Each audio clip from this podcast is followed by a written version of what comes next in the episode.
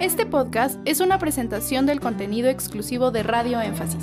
Radio Énfasis, una estación cristiana con un manantial de bendiciones para tu vida.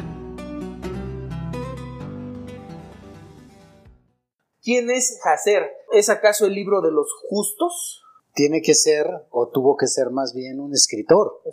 Porque había eh, en aquel tiempo escritores exclusivos, nada más dedicados a eso. Les llamaban pandolistas. Entonces, ellos se dedicaban a escribir. Entonces, si Hacer es citado frecuentemente, probablemente era uno de los escritores. Por ejemplo, uno de los que pasaron a la historia es Baruch, que él era el escritor de Jeremías, del profeta Jeremías, y que la Iglesia Católica Romana incluye un libro que conocido para nosotros los evangélicos como deuterocanónicos, que es el libro de Baruch, que son siete libros extras a la Biblia evangélica y ahí ponen a Baruch.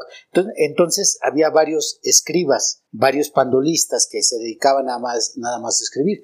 Hazer tuvo que haber sido uno de ellos eh, en un análisis de lo que estamos, ahora sí como diría, analizando.